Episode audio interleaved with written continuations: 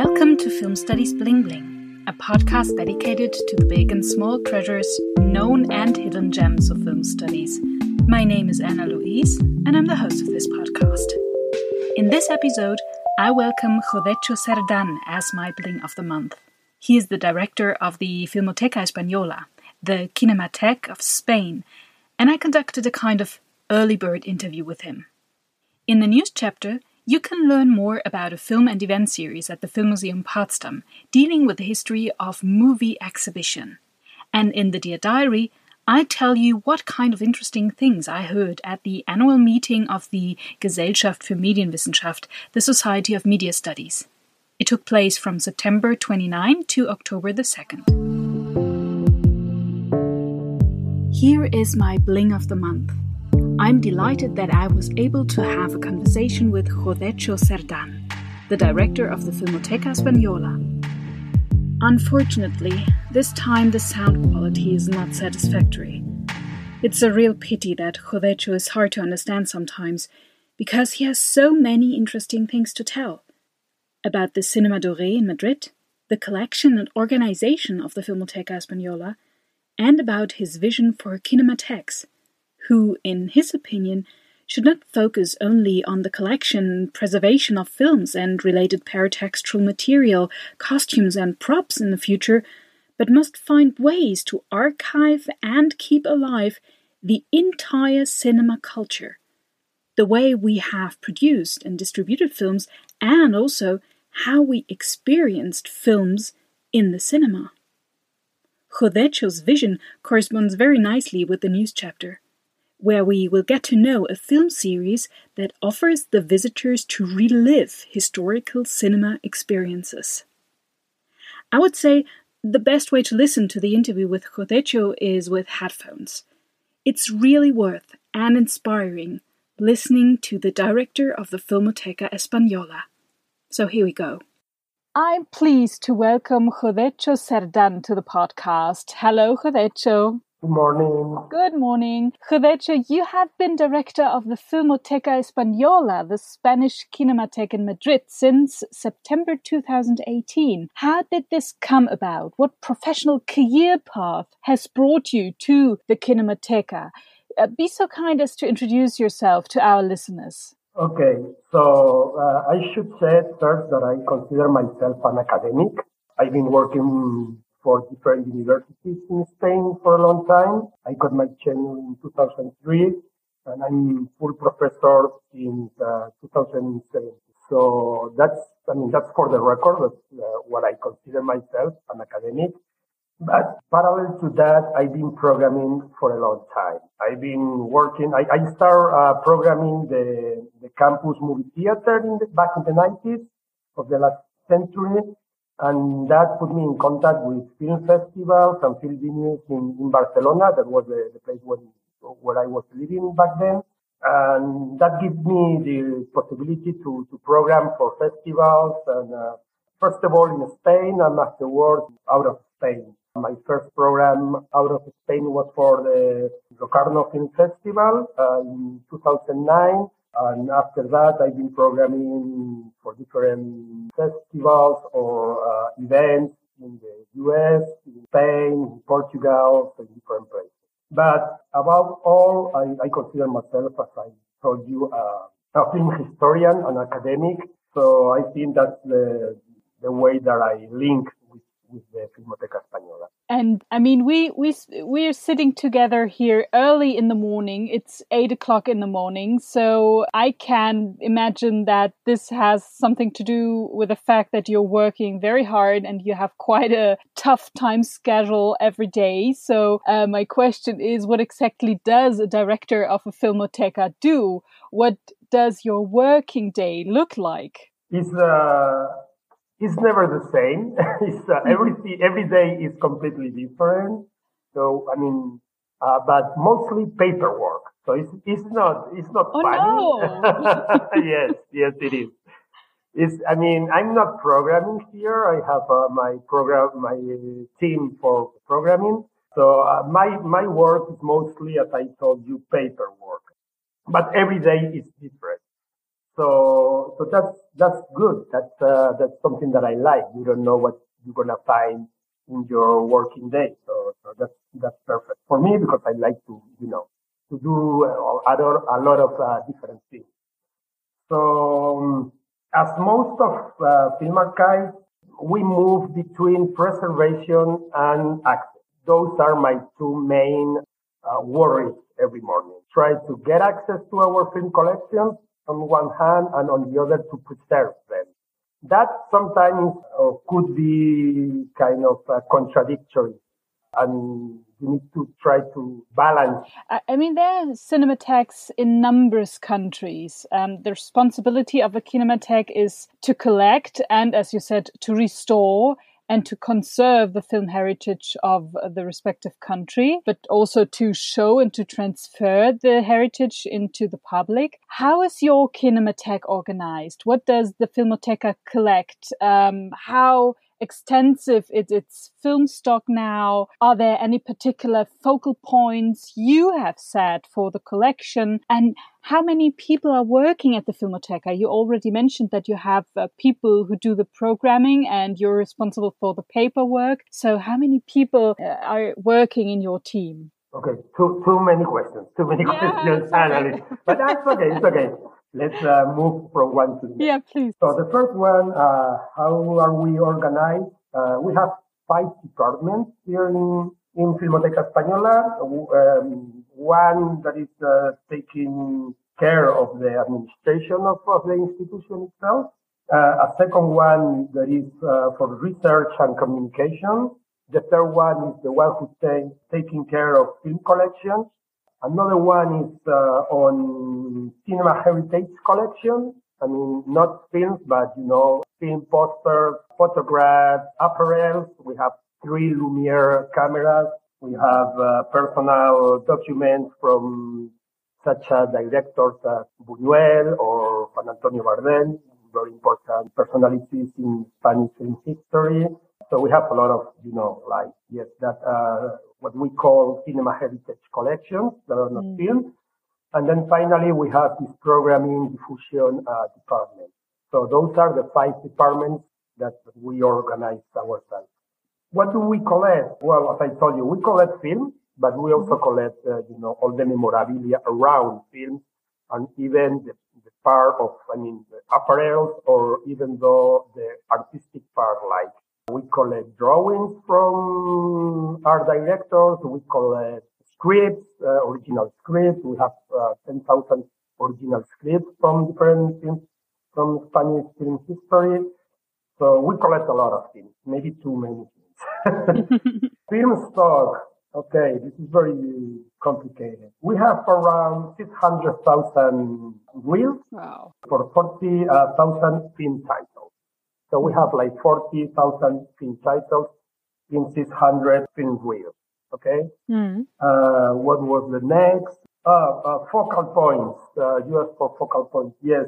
Well, we have the complete collection of the, the Franco regime newsreel that was called Nodo. Nodo was mandatory for all cinemas in Spain, was the, the official newsreel of the regime, of the dictatorship between the 40s and the 70s. So we have that collection. Probably that's the most important collection we have. We have another important collections on on films of the beginning of, of the uh, 20th century, but that one is probably the, the most important one because we are the only uh, institution that have that uh, that collection. Uh, how many people, uh, how many people are working in Filmoteca? Well, uh, we are now about 60 public workers. Filmoteca Española is a public institution. Mm-hmm. And we have around 30, 20, 30 temporary workers uh, that help us. Well, quite a number of people, but I see that it's necessary for all the material and, and the, the, huge collection you have. Yeah, I, I, yeah, we need to be double.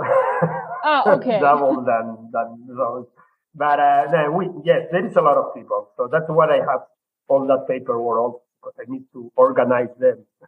but it, it should be more. It should be even more. Yeah. Okay. So the task of uh, Kinematheques is also to investigate the film heritage, right? So how is research involved in the Filmoteca? Well, uh, we have a department for um, research and communication, as I told you, but the research, the research work is, is not easy. In the last time, we have some great results in, in the research of our collections. We have found a film that nobody knew about that is called Mallorca, but a female filmmaker in, back in the 30s uh, that was completely ignored by Spanish film history. We have restored the original color of a Spanish bichrome film of 1927 that is called Pontevedra, Cuna de Colón by Enrique Barreiro. But it's not easy. I mean, uh, we have to preserve the collection. We have uh, a lot of daily work that that makes very difficult at some point to to make research. So sometimes research work uh, is something that you find in your way. It's not. It's not. I mean, it's really difficult to have a political research for us because of, of the number of people who is working in in the Spanish Filmoteca. And, uh, and sometimes we find, I mean, uh, our way to, to make the research work in, in regular, uh, daily basis. Mm. So we don't, it's, really complicated to have uh, trade policy conduct. Mm-hmm. And are there researchers from outside using the Kinematheque, the Filmoteca, um, researchers from other universities um, doing their research on a specific topic and using the collection for that? Yes, uh, yes, there is. I mean, uh, we have every year in our library uh, a lot of researchers from different universities they come from all around the world, uh, people who studying Spanish cinema history. They come, they, they, they look for films, they look for, uh, for books, for, you know, like personal documents, as I, as I told you, that we also preserve of important filmmakers. So we have every single day people here doing research for PhDs or, or every kind of, of academic research. And how do you keep the film heritage alive? I mean, we, we talked about now about research, doing research on film history, but it's also your responsibility to keep the film heritage alive. How do you bring the film heritage to the contemporary audience? Well, we have a cinema in Madrid that is uh, Cine The place was opened in 1912, so it's more than a hundred wow. years. Yes, it's probably the oldest film theater active in Spain right now. We're not sure about that, but probably it is. We run that cinema since 1989, so more than 30 years ago. And we, we have two screening rooms in that, in that theater. The biggest one with uh, 300 seats and the, and the other one with 100. We program every single day of the year, but Monday. So we don't stop for uh, holidays or whatever. Every day between four and five programs running in the theater. To give you some figures about that, in a regular year, this is not a regular year, uh, unfortunately, uh, we program around 800 films in more than 1,200 screens. Wow, amazing. So yes, that's, uh, I mean, last year we have, uh, 130,000 visitors. Wow. It's very popular here in Madrid, the Cine Uh, yeah, I mean, it's a really beautiful cinema. I mean, it's just the the architecture itself is quite wow, something to. Yeah, yes, we're, we're very proud of it. uh, the Filmoteca is not as old as Cine uh, Doré, uh, but it was founded already in 1953. Um, how has the Filmoteca changed in the almost seven decades of its existence? That's not easy to say, but uh, I I, I think, I mean, it, of course, it has changed a lot. We could say that has like three different um, touch or uh, different moments for the Filmoteca Española. Mm-hmm. The first years, the beginning between 1953, as, as, you said, as you said, the Filmoteca was little more than a personal collection of films. And that situation was between the opening and, and, the, and the middle of the 70s. So mm-hmm. around 20 years, that was no more than a personal effort of one collector that was uh, taking care of, of everything. Okay. Mm. So the second moment uh, is what we call, or what I would like to call, the consolidation of, of the institution between the 80s and the first uh, decade of the new century. In those decades, important professionals of film preservation work for Filmoteca Española. They promote the institution in international uh, arena and, well, even they didn't have enough resources to take care of, of the collection. They, they, they made a big effort and probably that's the most, the moment when the institution, uh, have more, more international connection.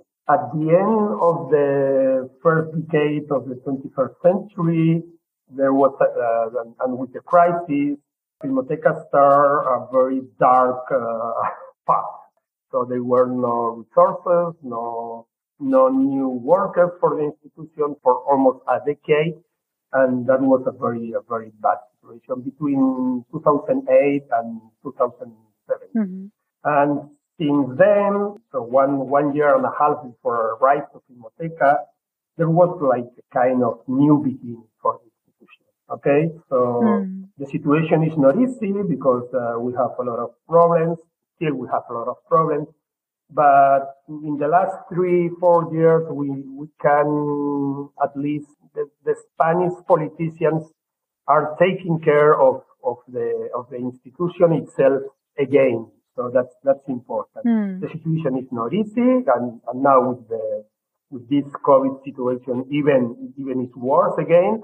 But we know at least we have uh, we have someone to talk with when we when we have these, the problems and they, they listen to us. Talking about problems and challenges, I mean, as a director of the Filmoteca, you're working in a in this huge network of um, uh, with other directors from other kinematheques in different countries. What are the current challenges for kinematheques in general? Is there are there particular uh, points you may be discussing in your network uh, that influence kinematheques in different countries or, or, that are a challenge for kinematheques in different countries at the moment? Uh, the, the, most important uh, discussion in, in film archives uh, for decades has been the discussion between preserve and show. What is more important, to preserve, preserve to show or show to preserve? So that's, mm-hmm. that's the question, okay? So hmm. this been for a long time, like the, the, main question we are asking ourselves and we discuss in every single uh, conference we have every year. So right now, I think uh, like the, we should move forward in a way because film archives mm, have almost uh, one century history we began to preserve films that were about to disappear. Uh, the first cinematheques start with, with the sound films because some people was able to, to see that there was a problem with silent films, that they, they have no more opportunity to be shown on commercial theaters. So they, they start taking care about those silent films before they disappear. So mandatory role for decades has been to preserve film. Mm. Uh, now, what is in danger is not only the film itself, but all the cinema culture. That's very important, and I think the COVID situation make us aware of that. It's not only the films, it's also the cinema going, the theaters themselves, the way the films are produced, every single thing about cinema culture is in that. Mm. So our mission, or what I think that our mission is right now, is to take care of that part of the popular culture of the 20th century. And our mission, at least here in Spain as public institution, is to preserve that culture. The question is, yeah, I mean, how to preserve that? it's not easy, right? Yeah. How do we preserve cinema going? how we preserve palace of cinema as the one we have, Cine Doré. It's not easy, but I mean, that for me, this is the next step for uh, film archives.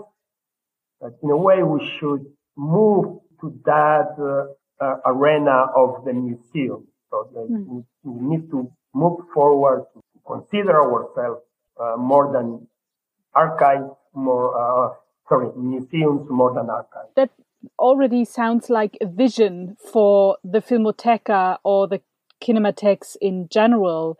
Is this your vision, or are there even other aspects you're thinking about when looking into the future? This is my, I mean, yes, it is my vision. I mean, we, we think we should, we must decide what we wanna, what we wanna be. Are, are we uh, wanna be part of the of the past, something that belongs to the past century, or do we want to promote ourselves as a part of something bigger, something that began around the 16th century and goes to the second? I mean, sentence the, the 16th century with the magic lantern and, and move forward to the to the to the future, to the virtual reality, video games, or all of that stuff. For me, cinema is part of the visual culture and is a central part of the visual culture. And we need to consider ourselves as that. If we see ourselves only as cinema heritage, we're going to have a problem because we, we're going to be part of the past, mm. only part of the past. If we consider ourselves part of the visual culture, and, and as I told you, an important part of that visual culture, then we have a big path over the future. We're already at the end of the interview, so I, I would like to ask you um, as a following question what current projects are you pursuing with the Filmoteca? I mean, I know in the moment it, it's October, Corona is again quite on the agenda, so, but maybe you're nevertheless planning interesting things for the next year or something. Yeah, tell us a little bit about the projects you're working on at the moment. Okay, we're, we're working in, in, in the restoration of a couple of important uh, Spanish films. Mm-hmm. The first uh, long feature that was of animation that was made in Spain that we found an original copy of that film in New York uh, last year and we want to restore it. We have the, the possibility to do it. Also, we would like to start with having an exhibition room uh, in the next year or I mean, like to, to show all that cinema heritage I, I told you about that mm-hmm. we consider important to fight for that idea of, of the cinema is more than film right now and we need to preserve more than, more than film. And those are probably our biggest um, two plans for, for, for the near future. Wow. Okay. So thank you, Josetxo, for the interview and all the best for the important work you and your team are undertaking. Um, I really hope that all your desires and visions for the Filmoteca and the Kinematheques will become true. Thank you very much. Thank you, Anna Thank you very much. This is the news chapter. In the last episode, I had the pleasure to speak to Jeanette Toussaint about her book Komm mit ins Kino, die Geschichte der Potsdamer Lichtspieltheater, which can be translated as Come to the Cinema, the History of the Potsdam Movie Theaters. I mentioned that the release of Jeanette's book happened in the context of a very interesting film and event series at the Film Museum Potsdam with the title 125 Jahre Kino vom Wintergarten zum Multiplex 125 Years of Cinema from Wintergarten to Multiplex. Birgit Acar is with us to tell us more about the program. Hi, Birgit. Welcome to Film Studies Bling Bling. Hi, Anna Luise. Thank you for inviting me. It's a pleasure. Among other things, you work as cinema programmer for the Film Museum Potsdam and you are the curator of the film and event series. Yes. Tell us about the overall idea of the event series. The idea was to present cinema history, not only film history, so to not only display historical films as we usually do in a film museum, but to look a little bit closer at the context in which certain films were screened and seen at different times or decades of cinema history. And um, I'm afraid I will have to go on a little bit about uh, what I mean by uh, context, if that's okay. Please, please do so. Uh, context means the architecture, or more generally speaking, the buildings, for example, or in early times, uh, for instance, fairground tents mm-hmm. in which the films were showed. How big were venue and screen? How was the seating arranged? Would the projector and projectionist be in the cinema with the audience? Or like nowadays, band into a projection room? And context also means something like the performance practice, if you can say so in English, mm-hmm. how early film programs, which consisted of many short films, were structured and often commented by a in-person narrator in, in the cinema and by a Foley artist that later on, when feature-length films came up, these feature-length films were presented in combination with short films of different genres and also with live acts of uh, different kinds. And that even later, coming closer to today's practice in uh, commercial cinemas, the main film is preceded by trailers and commercials, as we know it uh, today. Were, were the films accompanied by live music in earlier times, decades, by a piano player, an orchestra, or an orchestrion? Or this can uh, probably be called performance practice. And context also means atmosphere, which groups of people went to see a film in which kind of cinema, how were they dressed, what were they looking for, contemplation or distraction. There are differences in the modes of perception. For instance, a cinema palace which was like a theater where people would rather be silent, like in theaters, is quite different from a fairground cinema or a Ladenkino, uh, which is uh, Nickelodeon, I think. Let's call it German Nickelodeon, Ladenkino, mm-hmm. in former shops, with a rather lively atmosphere, yeah, compared to a cinema palace. So in our event series, we will run through these different forms of cinema or performance practices over the decades.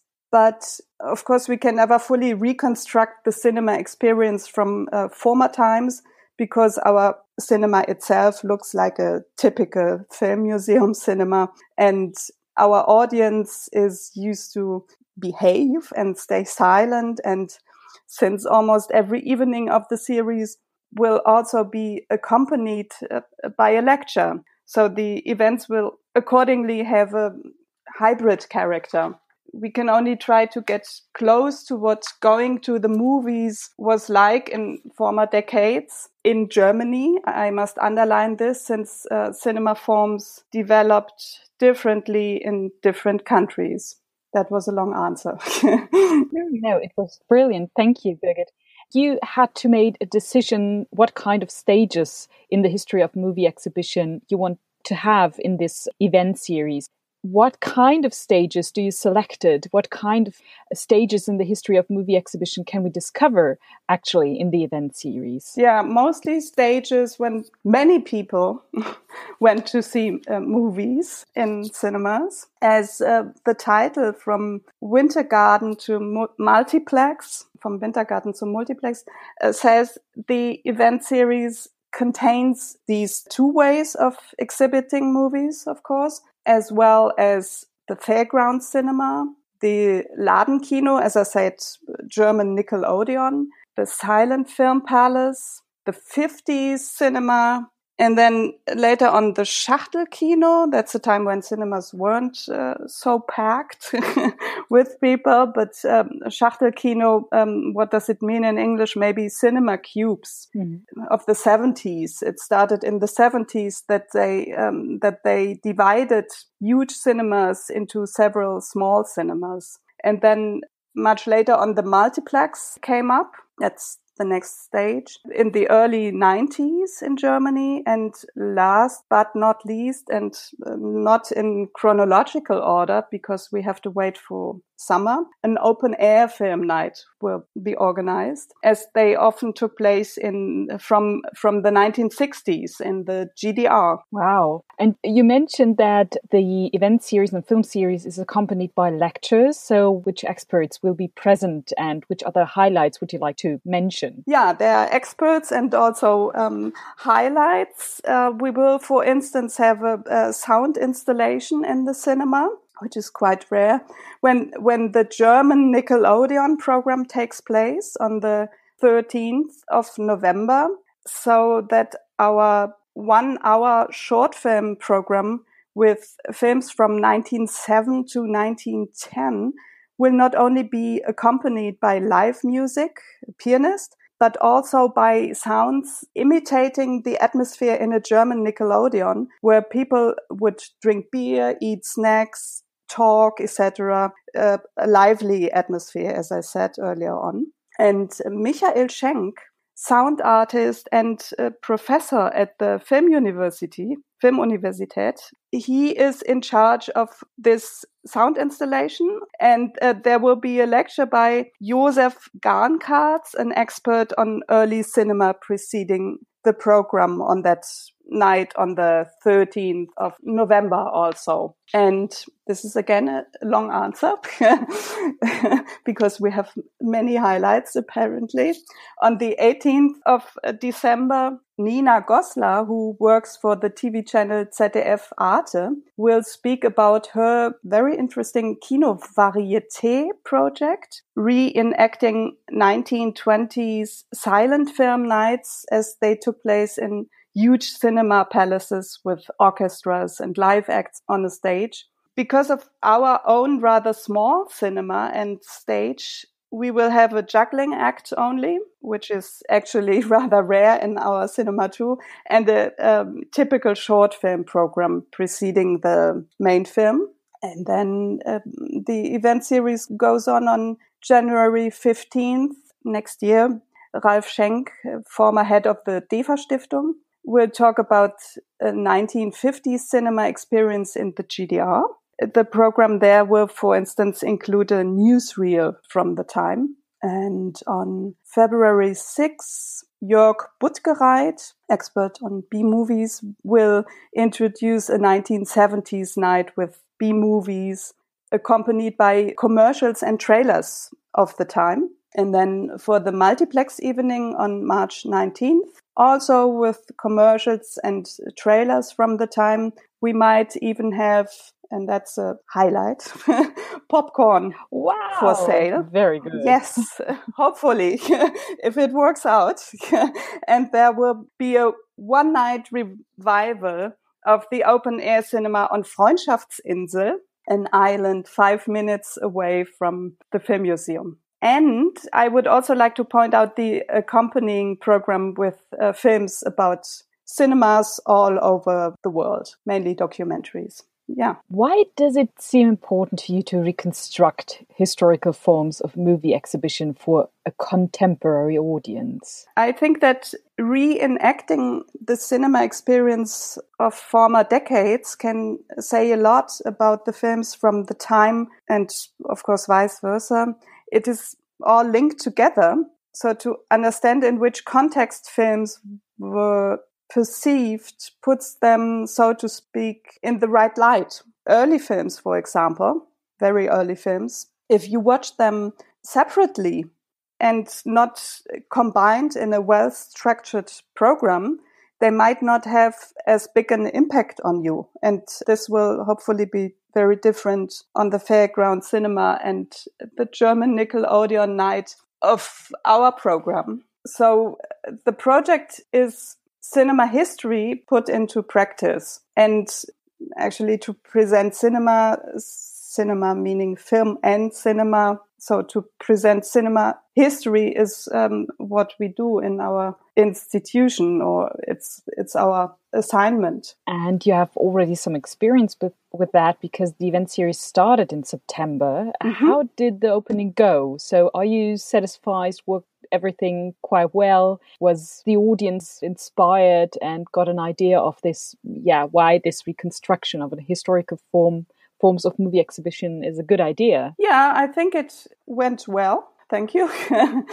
and especially the last film, accompanied uh, by live music uh, by a by a pianist. Um, uh, they they really liked it, and it was a film from um, 1907, I think. Yeah, I'm not quite sure.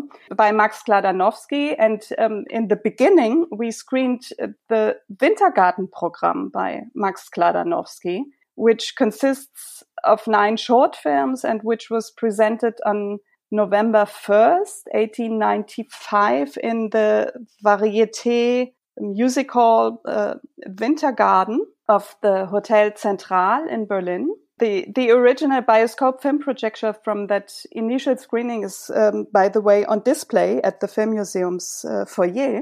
And this Wintergarten program was the very first public screening in Germany. And it did not take place in a cinema, unfortunately, or fortunately, in that huge uh, winter garden.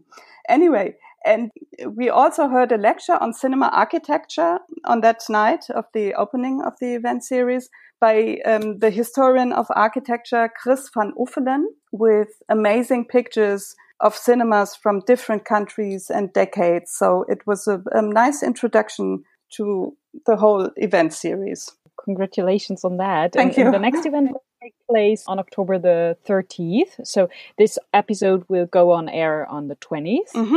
Uh, so Super. we can do some a commercial yeah. block for the next event. What can can be experienced then on October the 30th? A fairground cinema or traveling cinema program can be experienced. Unfortunately, not in a tent, although. Uh, sound installation again in in the foyer this time will imitate fairground sounds and noises. Hmm. We will screen, so to get a little bit into the mood, we will screen three early short film programs of uh, 20 minutes. And these programs with films from this time 1897 to 1911 have been thoroughly researched in many European archives and put together in a way which is also attractive for today's audience, I think.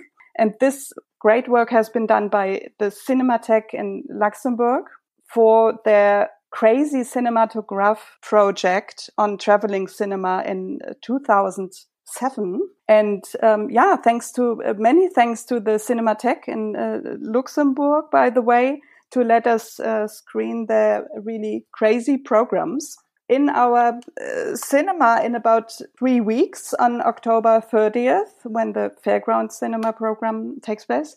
There will be a narrator in the cinema and live music from our organ, the Welte Kino Orgel, with all its astonishing acoustic effects. on, and um, I think it will be fun, I'm sure. Yeah, definitely. You, you gave us very um, a good insight into the event and film series. But nevertheless, I mean, it continues will continue until August fourteenth, two thousand twenty-one. So I'm quite sure that there are further aspects or details that might be interesting for the listeners. They have so much time to to come to Potsdam and to visit this event series. So where can listeners find out more about yeah further dates and aspects of this event series we might have not mentioned. Yeah there's a flyer very nice flyer i think for the event series in the cinema and also for um, the accompanying exhibition in our foyer. And yeah of course you also find you you find the whole program in the flyer yeah, all put um, uh, together. And you can find the flyer at various places in Potsdam and Berlin. And we also announce each event in our monthly program. And of course, then on our website, on Facebook, etc. Many thanks, Birgit, for organizing the film and event series and the information. Thank you very much. Thank you, Anna Luise, for the interview. Thanks a lot. Here is my Dear Diary chapter. Recently, the annual conference of the Gesellschaft für Medienwissenschaft, the Society of Media Studies, took place from September 29 to October the 2nd. The topic of this conference was Experimentieren, experimenting. It was organized by colleagues from the University of Bochum. The participants, however, were not in Bochum, but were instead connected virtually. This was the first time I participated in a conference that took place entirely online. At the outset, there was a discussion about digital teaching. It became clear that what we are currently practicing cannot be described as digital teaching, but is rather a kind of emergency program that enables us to think about forms of digital pedagogy. There was agreement that now and in the future, it cannot be a matter of merely transferring formats such as the lecture into a video. With the digital tools available, entirely new digital formats must be created. Participants expressed a diversity of opinions concerning the return to classroom teaching after the pandemic. Do we want to go back to the way we previously taught? Or do we want to digitalize particular segments of classroom teaching so that we have more time in the future for other formats? Could we perhaps upgrade the time spent in classroom teaching by no longer focusing on the teacher learner structure, concentrating instead on the joint acquisition of knowledge? I found this discussion to be a vital and productive introduction to the conference because we are all at the moment experimenting in a way because of Corona with teaching formats and how to conduct research. Afterwards, I'd listened and took part in discussions that took place on various panels. I found a panel by Elisa Linseisen, Julia Bee, Martin Doll, and Gerko Egert immensely enriching. In this panel, the newly founded platform Nocturne was presented. You can find the platform at nocturneplattform.de. Nocturne is a platform about experimental knowledge production and knowledge transfer. The platform has published a first book entitled Experimente lernen, Techniken tauschen, ein spekulatives Handbuch, which could be translated as How to Learn Experiments, Exchange Techniques, a speculative how to. The book is available in open access on the Nocturne website. The editors, Julia Bee and Gerko Egert, introduced the book. As a how to introduction, it offers concrete procedures that enable us to inquire ways of working and thinking across art, activism, and knowledge production. In the same panel, Martin Doll presented a curatorial research project that he had carried out with his students and which resulted in an exhibition. Against the backdrop of his example, a fruitful discussion took place about how academics and students deal with large amounts of material and large object or image corpora. Have we perhaps started to unlearn how to engage in open exploration in these kinds of corpora because of the pervasiveness of social media? Are we in a process of unlearning how to curate on our own because various digital tools constantly help us sort our reality? In addition to other panels that dealt with experimental teaching and research formats, for example, about trolling as a means of knowledge production, I also found a debate on the freedom of science and the so called cancel culture very productive. I had the pleasure of sharing my own panel with Skadi Loist, Alena Strohmaier, Rasmus Greiner, and Lea Wohl von Haselberg. We presented our current research projects, all of which have been funded under the funding line Small Disciplines Great Potential. We used the panel primarily to exchange views on the funding line, funding policy, and thinking in terms of disciplines and cooperation. In addition to the panels, the various working groups that exist in the Gesellschaft für Medienwissenschaft also met. For example, the Working Group on Film Studies or the Working Group on Open Media Studies. On the second day, my ears started to hurt because I was not accustomed to wearing headphones for such long periods. Still, overall, I enjoyed the conference very much. Certainly, the discussions we would have normally in the corridors, at lunch, during the coffee breaks were missing, but the exchange of knowledge among scholars present was, nevertheless, definitely there. I hope that such formats will be retained after the pandemic and that we as film and media scholars will deal more intensively with our own conference formats and use the current experience to create new, inclusive exchange forums. That was Film Studies Bling Bling. The next episode will be released on November the 20th. If you would like to report on call for paper, conferences, publications, or projects in science communication in this podcast, then please contact me a.kiss at filmuniversität.de. Thanks for listening, and until next time.